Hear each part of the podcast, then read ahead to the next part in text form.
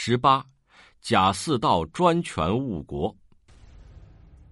南宋自高宗建国到赵昺灭亡，只有一百五十多年历史，却出了不少祸国殃民的奸臣，可谓是一个奸臣辈出的时代。像黄潜善、汪伯彦、秦桧、莫其谢、史弥远等人，都臭名昭著。到了宋理宗和杜宗的时候，又出一个贾似道，一手断送了南宋的半壁江山。贾似道是制置使贾赦的儿子，从小不务正业，在临安城可说是一个十足的无赖。后来他姐姐成了李宗的宠妃，凭着这层关系，他才得以入朝做官，当上了太常寺丞，后来又做了军器监的主管。从此他肆无忌惮，横行街巷。白天侠妓狂饮，夜晚举火游湖。有一天，李宗登楼远眺，遥见西子湖中灯火辉煌，便对侍臣说：“你们看，这准是那个贾似道在胡闹。”第二天派人去问，果然不出所料，就是这个无赖，不仅没有得到应有的惩处，李宗还不断给他加官进爵。三十岁时，便当上了京湖安抚制置使。第二年，又改任两淮宣抚使兼知枢密院事。开庆元年，公元一二五九年，忽必烈攻击鄂州，李宗以为贾似道可以大派用场，为确保首都安全，便命他领兵救援，并擢升他为右丞相。贾似道进驻汉阳，看到蒙古军兵强马壮、锐不可当，吓得魂不守舍，不敢主动出击。直至各路宋军赶到，才壮着胆子到城下督战，未能打退敌人的进攻。贾似道目睹敌军攻城猛烈，十分着急。他想，万一丢了鄂州，朝廷追究起来，定然难逃罪责。于是耍出了瞒天过海的欺骗手段，私下里与忽必烈签订停战协议，割地赔款，答应每年给蒙古军银二十万两、绢二十万匹，并划长江为界。这时，蒙古大汗去世，忽必烈急于争夺汗位，便领兵北去。贾似道趁此机会出兵截击。由于行动迟缓，没有取得多大的成果。贾似道回到临安，隐瞒事情的真相，编造了许多宋军克敌制胜的动人故事，宣扬自己的战功。李宗不知底细，为他举行了盛大的庆功宴会，加封他为太傅。从此，朝廷的军政大权都落到了他的手中。忽必烈北归后。在部分蒙古贵族的支持下夺得了汗位。为了兑现他与贾似道签订的和议条款，于景定元年（公元一二六零年）派翰林学士郝经出使南宋，索要银卷。贾似道闻讯，深恐暴露了他在鄂州背着朝廷干出的勾当，指派亲信将元始拘留在真州。宋理宗一直蒙在鼓里。几年后，理宗驾崩，太子赵齐继位，是为杜宗。原来，理宗也没有嫡嗣，赵齐是他弟弟荣王赵宇瑞的儿子。李宗立太子时，曾遭到一些大臣的反对，可贾似道却站在李宗一边，使事情得到圆满解决。因此，赵齐对他特别感激，又加封他为太师，进爵为魏国公。每逢贾似道上朝的时候，杜宗都要回拜，尊称他为师臣。贾似道也常常以周公自况，一点儿也不感到羞愧。贾似道为了攫取更多的权力，进一步抬高自己的身价，精心导演了一出丑剧。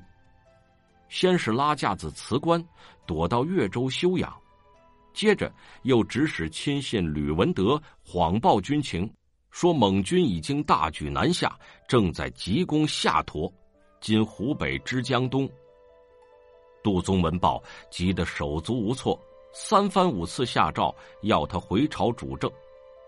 这时，贾似道才从越州启程，到临安后仍装模作样，不肯事事，逼得杜宗跪着求情，才算买了他的面子。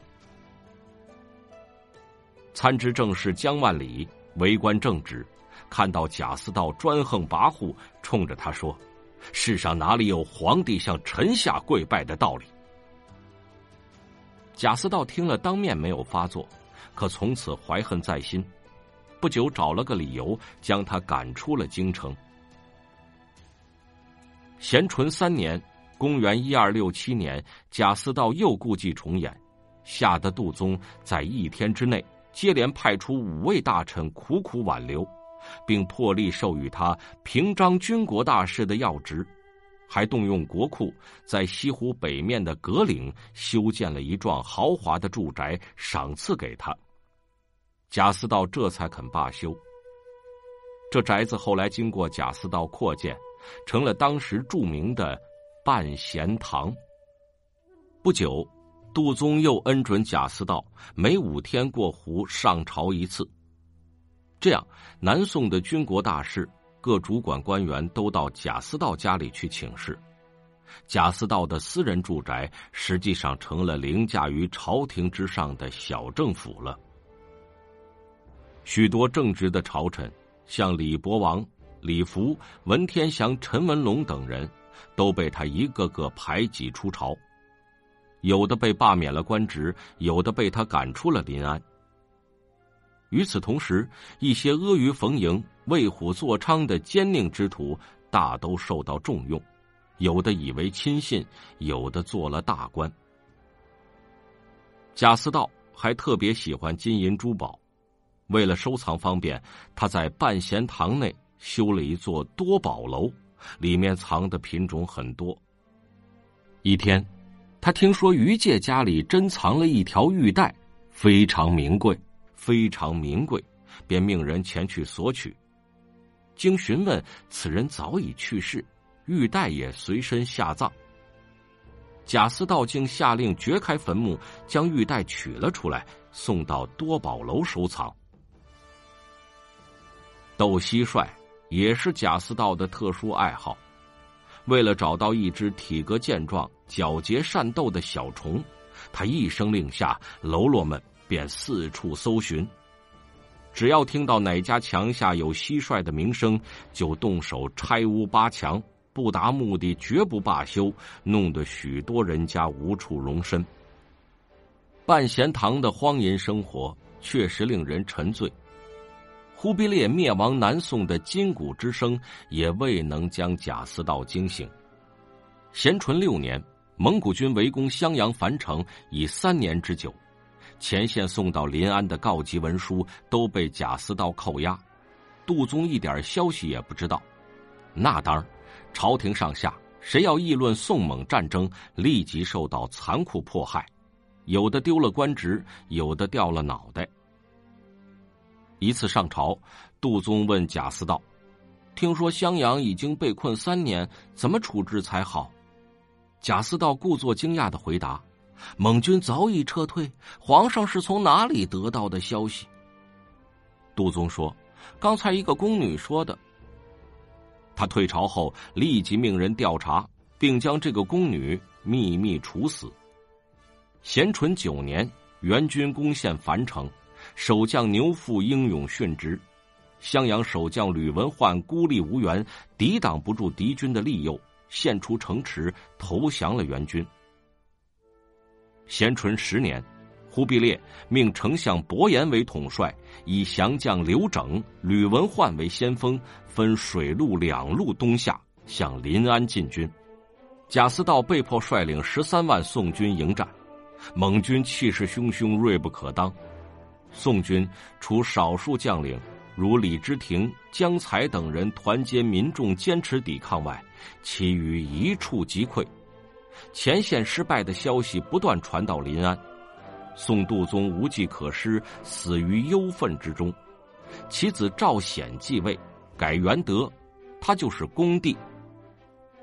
贾似道虽以隐匿军情罪伏诛，但南宋灭亡之事已无可挽回。